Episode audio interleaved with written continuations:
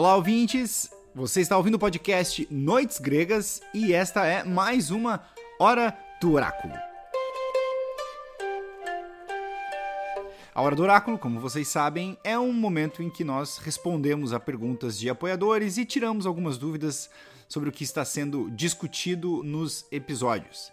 Nós estamos, como vocês sabem, falando sobre a saga de Troia e hoje chegou o dia em que o professor Moreno finalmente vai comentar o filme Troia, filme que foi lançado em 2004 e que tem no cast ninguém menos que o Brad Pitt.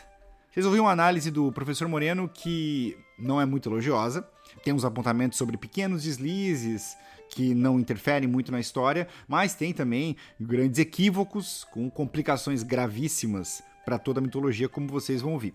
Mas, no fim de tudo, o Moreno ainda vê uma contribuição inegável do filme para a revalorização da mensagem do mundo grego.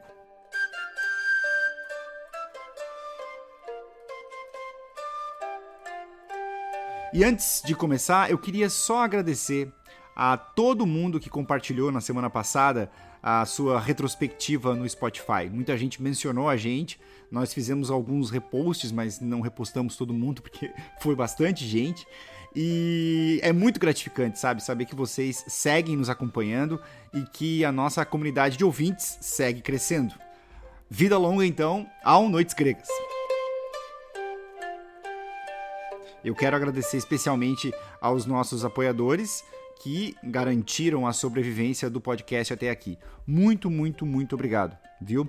E se você quiser nos apoiar e nos ajudar a seguir em 2024 firmes e fortes, então vai lá em noitesgregas.com.br barra apoiar. O link está na descrição deste episódio. Vamos então à análise do professor Moreno sobre o filme Troia.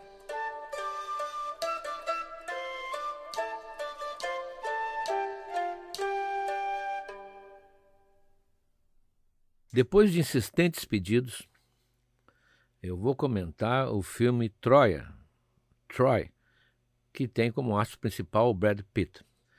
É mais um filme sobre a Ilíada de Homero e, portanto, nos interessa de perto.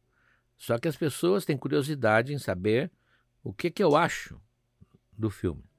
E é isso que nós vamos ver nesse Hora do Oráculo. Bom, primeiro eu quero fazer aqui uma desculpa do filme. Adaptar um livro para um filme sempre significa transformar uma linguagem de um tipo numa linguagem do outro. Uma linguagem oral, narrativa, numa linguagem que é visual, embora também tenha narrativa. Portanto, nunca serão iguais. Eu nunca aceitei aquela pergunta: o que é melhor, o filme ou o livro? Sempre a pergunta pode ser feita: o que que eu gostei mais? Se gostei mais do livro ou do filme. É natural que haja discrepâncias, haja diferenças, até porque na cabeça do escritor tem uma coisa, no roteirista e no diretor do filme tem outra coisa. São duas obras de pessoas diferentes. Mas no caso da Ilíada, nós sempre consideramos quase como uma espécie de roteiro sagrado, pelo menos um roteiro básico ao qual se comparam os demais. A gente usa como régua de comparação. Então, os comentários que eu vou fazer primeiro são em relação ao que o filme mostra e o que Homero mostra. Tudo depende das escolhas pessoais do roteirista e do diretor. Vamos ver primeiro todas as pequenas questões miúdas, os pequenos equívocos, as pequenas escolhas esquisitas do roteirista que me irritaram, rabugento como eu sou. Me incomodaram, mas não mudam muito o desenrolar da ação. São equívocos que a gente não gosta de ver, mas que não vão mudar o destino do filme. Por isso, primeiro vamos ver aquilo que é supérfluo, mas que para um observador ou para um ouvinte atento do Noites Gregas já seria desagradável. Depois disso, eu vou entrar exatamente nos problemas graves que tornam o filme um filme menor, na filmografia de Homero. Aquilo que realmente importa, mas será visto daqui a pouco.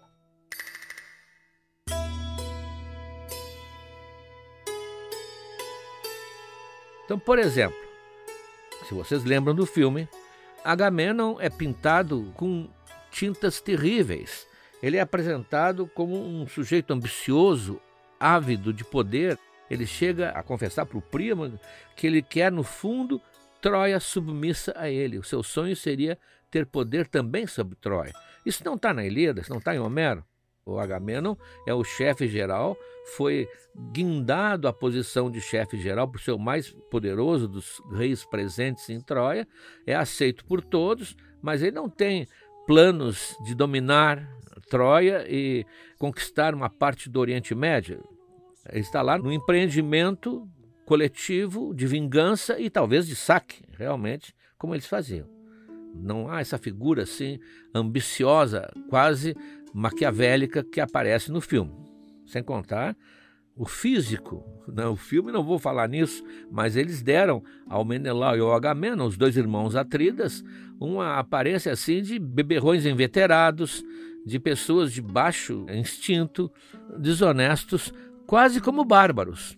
A gente termina achando que os troianos eram mais civilizados que os gregos, o que é um erro histórico também. Né? Afinal, nós sabemos que na Grécia estava a origem da nossa civilização.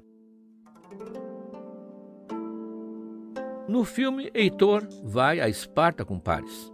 Inclusive, como irmão mais velho, ele está preocupado com o que o seu irmão mais moço está fazendo. Isso não aconteceu. Paris vai sozinho para Esparta. Ele leva a sua tripulação, mas Heitor não sabe o que ele está fazendo. Segundo, o Menelau, que é o marido de Helena, ele é pintado como um, um grosseirão, um marido completamente brutal, que fica abraçando as bailarinas dentro, de, dentro da casa dele, dentro de uma festa na casa dele, desprezando completamente a rainha. Ora, isso é contra o que nós vamos ver do Menelau na sua trajetória junto com Helena. Tanto que no final eles continuarão juntos, embora o filme não mostre isso. No filme, Menelau está no palácio quando Helena foge, quando na verdade, parêntese, na verdade significa em relação ao Homero. Não existe verdade em histórias e mitos, porque existem versões. Repito, estou usando a versão de Homero como uma base, já que o filme usa basicamente a Ilíada como referência. Então, na história, Helena está sozinha com Paris no palácio. Menelau teve que se ausentar para ir a Creta para um funeral de um parente. Por isso, já temos uma diferença. Não foi debaixo das barbas dele, foi na ausência dele que Paris se aproveitou para seduzir Helena ou para raptar Helena. Isso é uma coisa que veremos no final dos episódios que tratam da Ilíada. Eu vou abrir um especial sobre Helena de Troia julgada e nós vamos ver o que aconteceu. Mas de qualquer maneira, foi na ausência de Menelau que ele saiu com ela a bordo do seu navio. Helena, ao ir embora, e o filme não fala nisso, deixa uma filha, uma filha de nove anos, que vai ter repercussão mais tarde na sua vida, a Hermione. Não aquela que trabalha no Harry Potter, mas a filha dela que vai crescer e vai casar e vai aparecer em outras histórias. Peleu, o pai de Aquiles, que se despede dele quando ele vai para a guerra, está vivo. No filme, o primo diz que Peleu morreu, que ele gostava muito do pai dele, quando realmente ainda está vivo e vai sobreviver ao filho. O filho vai morrer antes dele. Veja só aquelas diferenças que existem em todos os filmes, todos aquelas, aqueles pequenos deslizes, tem até sites especializados em mostrar erros, mancadas, equívocos que os filmes trazem. Eu não preciso ser tão rigoroso assim, mas no caso, como nós estamos examinando do ponto de vista do Noites Gregas, o filme foi tendo escolhas do seu roteirista, escolhas do seu diretor, que no caso a mim não agradaram e acho até que tenham mudado um pouco o desenrolar da ação.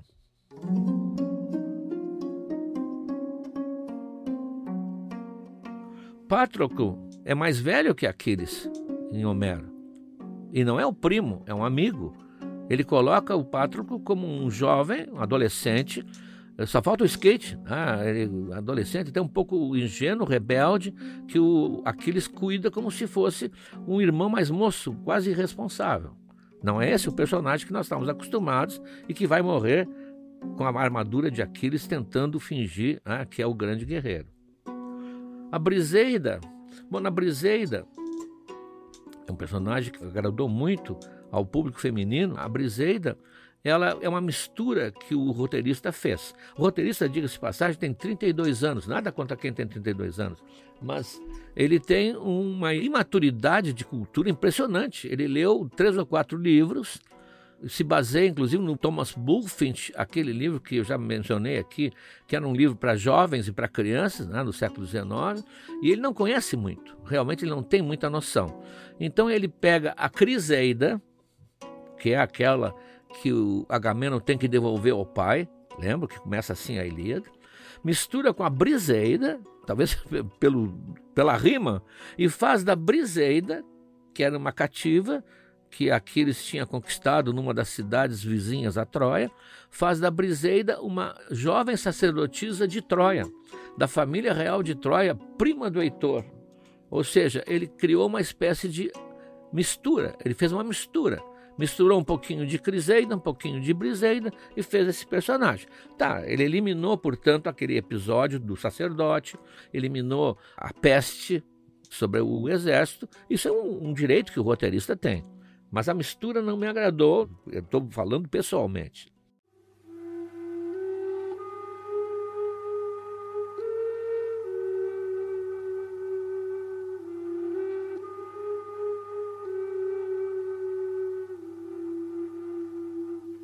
A Tétis, que é o único deus que aparece na história, voltaremos a falar dos deuses daqui a pouco.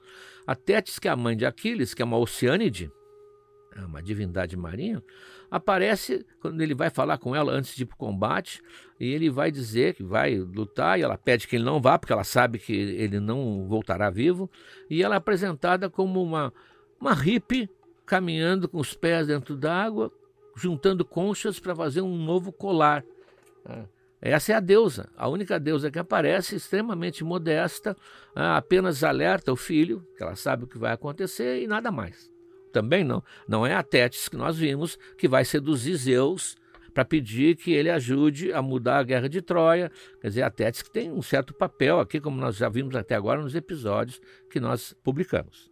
No filme, inclusive, depois daquela cena grandiosa, que depois eu vou elogiar também, da chegada da esquadra grega na frente de Troia, a cidade se prepara para o ataque. Toca um sino estranho sino, é um imenso sino de alarme, e todo mundo começa a correr para os seus postos ou para sair para suas casas, para se proteger. É um corre-corre, principalmente no mercado, a praça do mercado, e então a gente vê aquilo que é a pérola do filme, ninguém sabe explicar. Passa um menino puxando um burrico, e tem uma gaiola e um par de lhamas. Um par de lhama, lhama, aquele animal dos Andes, do Peru, que aparece ali. Ninguém explicou até hoje, não por ser estar tá presente em Troia, evidente não haveria lhama, tem até um crítico americano que disse a não ser que elas fossem excelentes nadadoras né, para nadar atravessando o Atlântico, mas não porque eram só lhamas, mas que lhama não teria como ter entrado no set. O set de filmagem foi em Malta e foi no México mas no México também não tem lhama. Então aquilo ali foi um, algo plantado que talvez até seja uma mensagem oculta para nós, né, dos Illuminati. Mas não sei.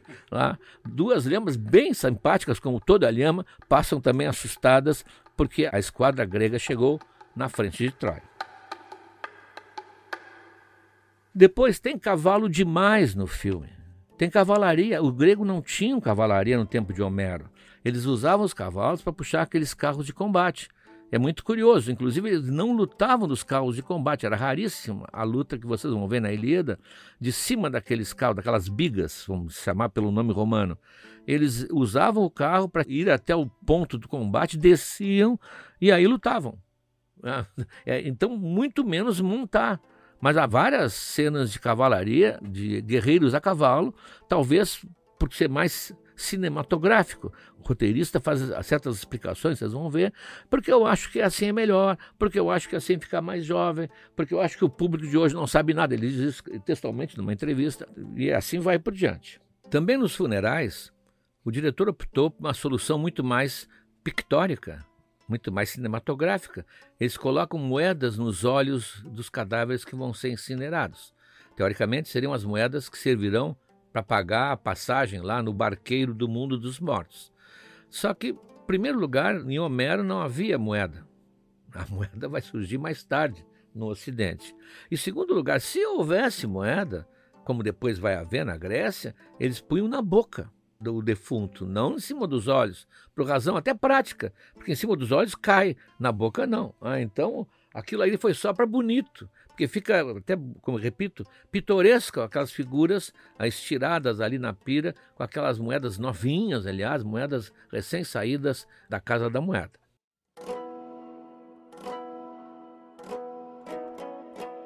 Seguindo, a gente vê eles entrarem com o cavalo em Troia, passando pelos portões. Ora, o plano de Ulisses, que era genial, fez o cavalo ser mais alto do que o topo do portão.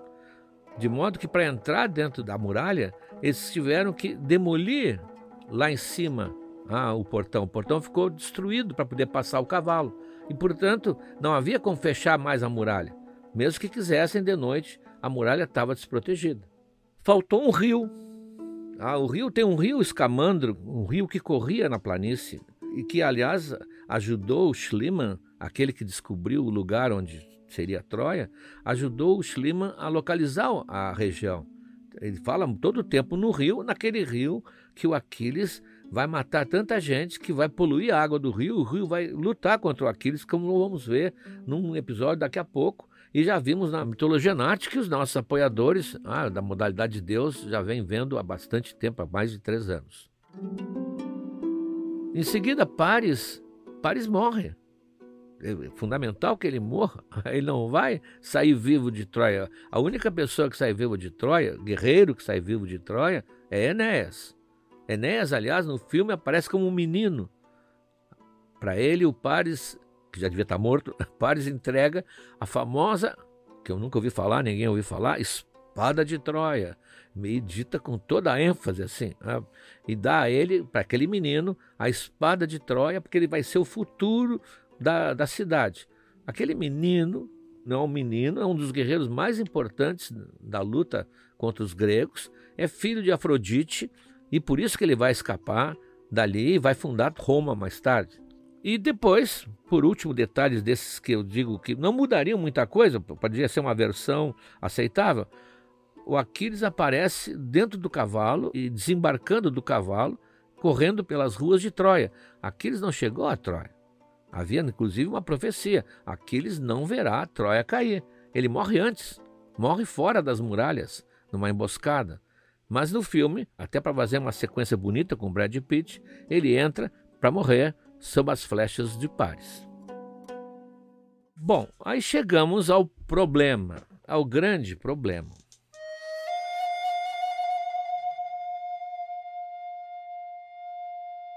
Homero narra uma parte da Guerra de Troia, nós sabemos, que tem tudo aquilo que veio antes, que ele não narra, e tem tudo aquilo que vem depois também da Ilíada, que vai terminar com a morte do Heitor. Depois da morte do Heitor, a Ilíada termina, mas a guerra continua até o final. O grande problema é que Homero, com essa narrativa dele, estabeleceu uma espécie de base canônica, uma narrativa fundamental, sobre a qual se podem fazer variações.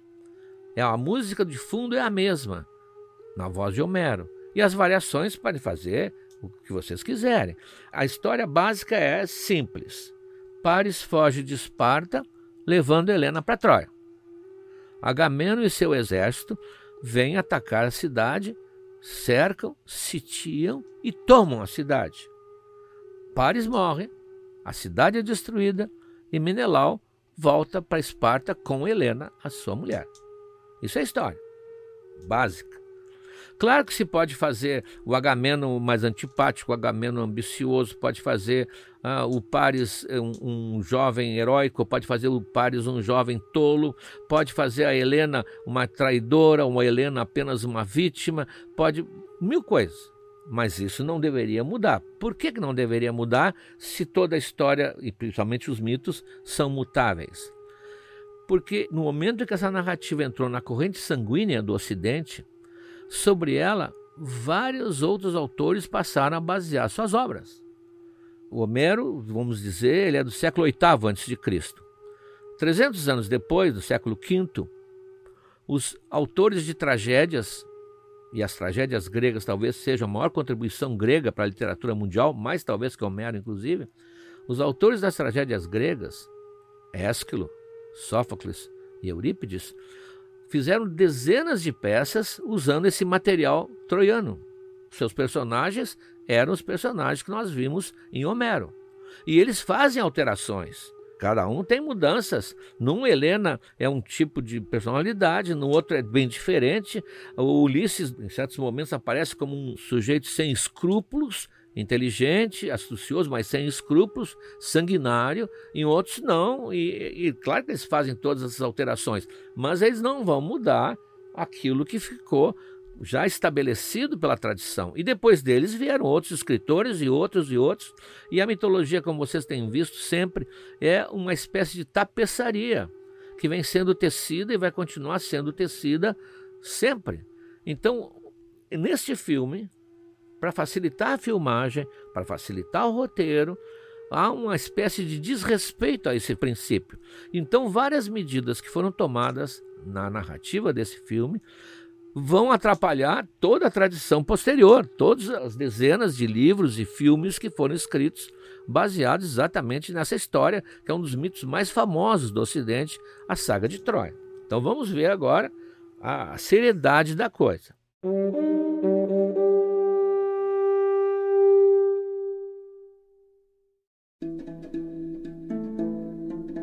Vamos começar pela Andrômaca, a bela esposa de Heitor. No filme, ela sai pelo fundo por uma saída secreta que Troia tem, que ninguém conhecia. Né? Sai por lá levando o seu filhinho, que é o filho de Heitor, e vai, imagina-se, em direção à salvação. Não, não vai. Ela é levada como cativa por Neptólemo, o filho de Aquiles, e vai viver com ele até que ele casa com Hermione, Hermione que é a filha de Helena. Eurípides tem uma peça Andrômaca, exatamente, em que mostra a dificuldade dela de conviver com a atual mulher do Neptólemo, que é a Hermione, a filha de Helena. Pelo filme, ela vai embora e o Eurípides não vai poder escrever essa peça sobre ela. Bom, segundo, Menelau volta para casa com Helena. Isso vocês podem ver, inclusive no livro Troia, nós vamos ver nos nossos episódios, ele no final ele volta para casa com Helena. Bom, mas se nós fizéssemos uma variação que ele não volta? Não, ele volta sim, por quê? Porque no livro seguinte de Homero, que é a Odisseia, o Ulisses está há 10 anos do término da guerra, não voltou para casa ainda, e o filho dele, Telêmaco, inquieto, sai em busca de informação com os amigos do pai. Então ele vai procurar exatamente o Nestor, que é o mais velho, como nós vimos, e o Nestor diz: Olha, eu não sei, eu vi teu pai pela última vez lá no Cabo Súnio e dali não vi mais. Ele me abanou da murada do navio e nós nos separamos. Eu não sei por que ele não chegou em casa até agora. Faz dez anos isso. Vai procurar o Menelau. Talvez ele saiba. Então o Telêmaco vai até Esparta e encontra quem? Menelau e Helena, um casal bem ajustado agora. Parece que superaram, seja lá o que tenha acontecido, nós vamos ver depois naquele especial sobre Helena de Troia, e o recebem cordialmente porque é o filho do amigo. Ah, recebem, ele faz perguntas do pai, eles também não sabem, e começam a rememorar acontecimentos da guerra, Portanto, há uma conversa assim de, de lembranças nostálgicas, tristes. Os dois começam, inclusive, a, a choramingar, os dois ficam muito tristes, o Telemo, que é um jovem, e o Menelau, e a Helena então vai lá dentro, vai lá no armarinho do banheiro, da farmácia do banheiro, e traz um medicamento, que ninguém conhece qual é, é chamado Nepentes, e diz, olha, tome, tome essa coisinha aqui, que vocês logo vão ficar mais relaxados. E dá a eles uma espécie sei lá, vale um, ah, alguma coisa. Hoje os médicos acham que pela narrativa é um opioide qualquer e eles então acalmam um pouco a sua angústia. Isso está lá na Odisseia. Portanto, o Menelau estava em casa, estava junto com Helena. Pelo filme, não. A Menelau morreu e o Paris levou Helena, sabe-se lá para onde.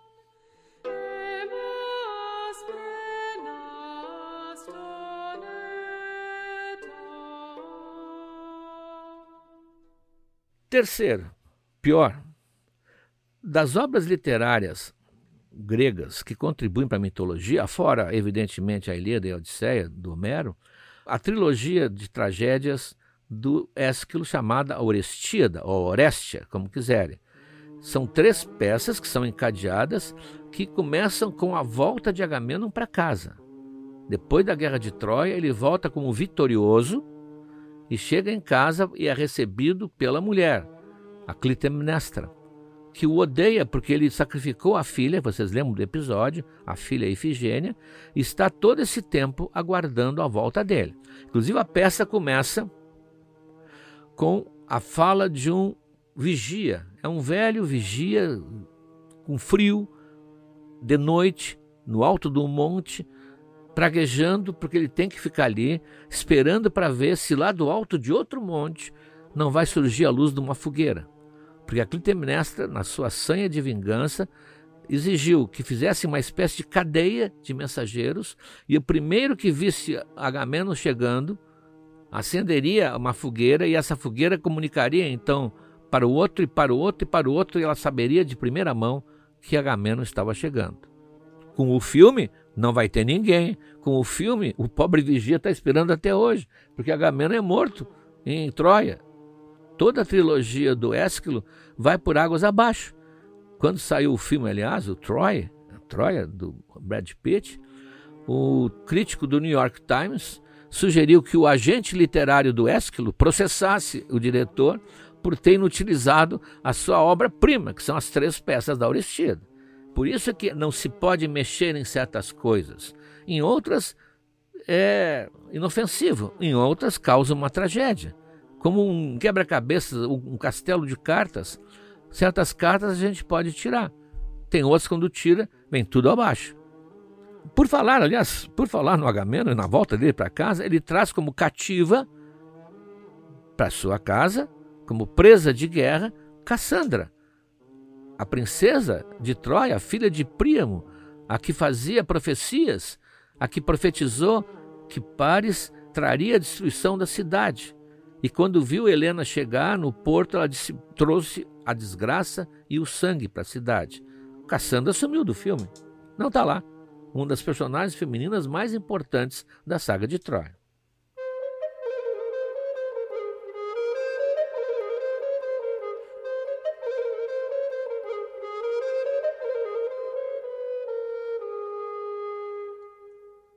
O outro problema grave, que tira metade da graça da narrativa de Homero é que eles não usaram os deuses.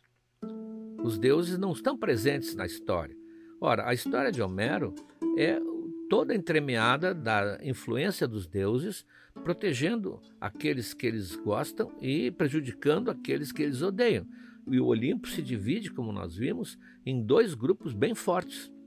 As reviravoltas da narrativa acontecem exatamente porque eles intervêm. E há também o espetáculo que a gente tem das brigas do Olimpo, das fofocas do Olimpo, digamos assim. Tudo isso faz parte, tudo isso transforma a Ilíada num livro mais leve, senão seria apenas combates singulares um contra o outro, morte, lanças, espadas, ferimentos, sangue, nada mais. Mas é muito mais do que isso. Mas o, o roteirista, ele foi questionado Bom, o diretor ele alegou uma coisa que eu acho que é verdadeira, mas que tinha que ser solucionado. Ele diz: não, mas é, a, o público de hoje não tem mais cultura, não sabe quem são os deuses. Se eu usasse os deuses, eles iriam rir. Eu acho que ele está um pouco desatualizado, porque principalmente o jovem hoje, que vive o mundo dos super-heróis, do Marvel, etc., ele não tem o menor problema em admitir a existência de seres que não são mortais e que têm poderes especiais. Talvez esse diretor seja um pouco velho para entender que o jovem de hoje, até na verdade, confunde um pouco. Eu vejo os blogs de mitologia dos jovens, confunde um pouco os deuses com esses heróis. Eles são quase super-heróis também. Também. Não sei se teria muito problema não de incluí-los, mas vamos lá, vamos aceitar que a, posição do diretor tenha sido essa. Mas olhando uma entrevista do roteirista, repito, um jovem de 32 anos que pouco leu sobre os gregos, não ouvia Noites Gregas, com certeza. Ele diz o seguinte: eu vou ler o que ele diz. Okay? O que é que disse o roteirista? Por que, que não usar os deuses? perguntaram. Ah. Eu realmente queria me concentrar no aspecto humano da história. Quando Paris luta contra Menelau no livro, no filme é bastante semelhante, exceto no desfecho, quando Paris está prestes a ser morto. Lá no livro, Afrodite o teletransporta magicamente do campo de batalha para o quarto de Helena. Eu simplesmente não queria que fosse assim. Bom, eu não queria ver os deuses chegando e usando poderes para mudar o curso dos acontecimentos. Ele não queria mitologia, né? ele não queria mitologia. Eu realmente não queria ver um ator de toga lançando raios do topo do Olimpo. A concepção, acho que Zeus tinha que castigar esse sujeito. Né? Um ator de toga lançando raios do topo do Olimpo, porque isso tornaria um filme muito diferente. Realmente se torna muito mais um filme sobre efeitos especiais, um tipo de fantasia. Acho que o elemento verdadeiramente trágico e verdadeiramente humano dessa história não precisa dos deuses. Cá para nós, que profundidade, né? Que profundidade. Esse eu... É Mas ele era o único roteirista, aliás, é uma coisa que Hollywood não tem jamais esse costume de entregar, ainda mais um filme com orçamento de 175 milhões de dólares para um jovem roteirista. Peguem, vejam Ben-Hur, aqueles grandes filmes Dez Mandamentos, tinham cinco, seis, sete roteiristas trabalhando em equipe, solucionando problemas na hora, inclusive, quando aconteciam. Não, ele fez, eu resolvi fazer. E o diretor, que eu pensei que fosse um sujeito culto, também achou, é, não, tá bem assim, fica mais moderno. Olha, é, o empreendimento nesse ponto é maravilhoso. A tecnologia entrando assim, e um orçamento desse tamanho, eles movimentaram mil navios 20 mil flechas, diz né, o, a contabilidade deles, 4 mil escudos, 3 mil espadas, 1.250 extras, algumas dezenas de dublês, um cavalo de madeira de 18 metros de altura e o Brad Pitt, né, que não é pouco. O diretor escolheu 250 búlgaros de uma academia de esportes de Sofia, a capital da Bulgária, para cenas mais uh, atléticas e porque ele diz textualmente para colocar na primeira fila dos combates, porque eles pareciam mais mediterrâneos que os nossos mil mexicanos. Não, o filme para ser feito, ele realmente foi um trabalho espantoso. Eu quando vi aquela cena inicial dos mil navios partindo, aquilo não era computação gráfica, né? Uma parte só. Mas realmente, e ele chegando na praia de, de Troia, aquilo é só o cinema pode nos mostrar. Não tem literatura que descreva aquilo ali.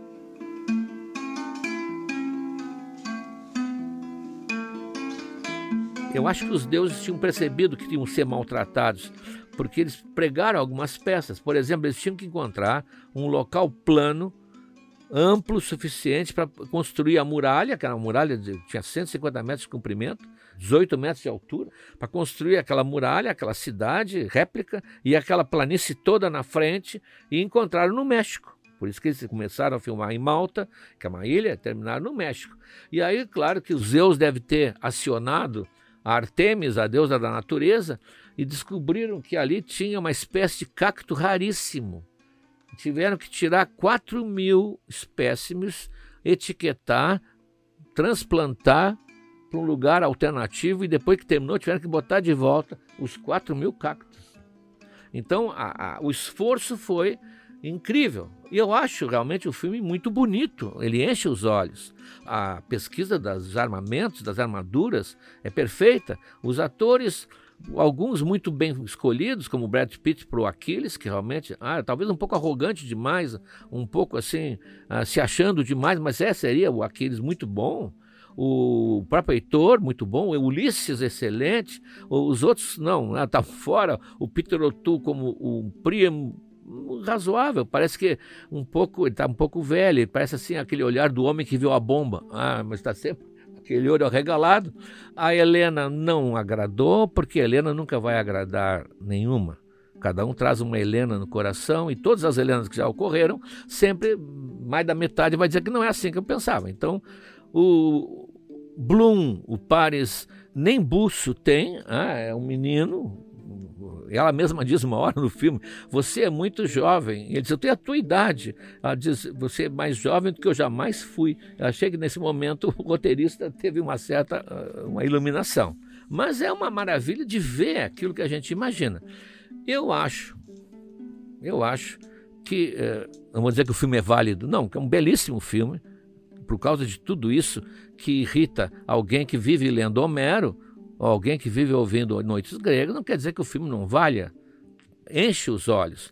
E eu espero que aconteça com esse filme o que aconteceu comigo, quando eu tinha nove anos. Em 1956, o Robert Wise filma Helena de Troia. A Helena era Rossana Podestá, uma bela atriz eh, italiana. E nesse filme, eles filmam muito mais do ponto de vista do romance Paris e Helena. É um filme muito mais romântico do que um filme como esse, Troy, que foca no Aquiles, principalmente, né, nas suas façanhas. Então é um filme quase de amor. Eu, com a minha juventude, achei o filme assim uma coisa sublime. A música do filme até hoje, até hoje enche os meus ouvidos. E eu tenho certeza, eu já falei isso uma vez numa, numa entrevista assim espontânea, que foi uma das coisas que me aproximou, junto com Monteiro Lobato, do mundo grego. Tenho quase certeza que Helena de Troia, você consegue ver o filme aí, é um filme bem feito, é bem diferente, 1956, mas é um filme que traz a gente para o mundo grego. Me atraiu de uma maneira espantosa. E, aliás, termina exatamente sem ferir o que iria acontecer na tradição narrativa. O diretor e o roteirista deixam o Manelau, inclusive no final, voltar para casa, levando a Helena de volta. Então, deixando, portanto, a ponta aberta para que haja a visita depois do Telêmaco. O Agamemnon vai estar vivo, vai voltar, quer dizer, está vivo por pouco tempo, vai voltar para Micenas, vai ser morto. Eles não ofenderam a tradição, mas é um filme encantador para mim. E isso me aproximou e me deixou para sempre, talvez, conectado ao Homero e à história de Troia. Então, se esse filme, Troy, que é um filme de encher os olhos, apesar de tudo isso que eu mostrei para vocês, é, atrair pessoas para o mundo clássico, isso hoje eu considero válido de qualquer maneira. Né? São pessoas que vêm para a trincheira para defender isso que estava começando a ser esquecido e que agora a gente vê pela maneira como aderiram a Noites Gregas, estava só adormecido.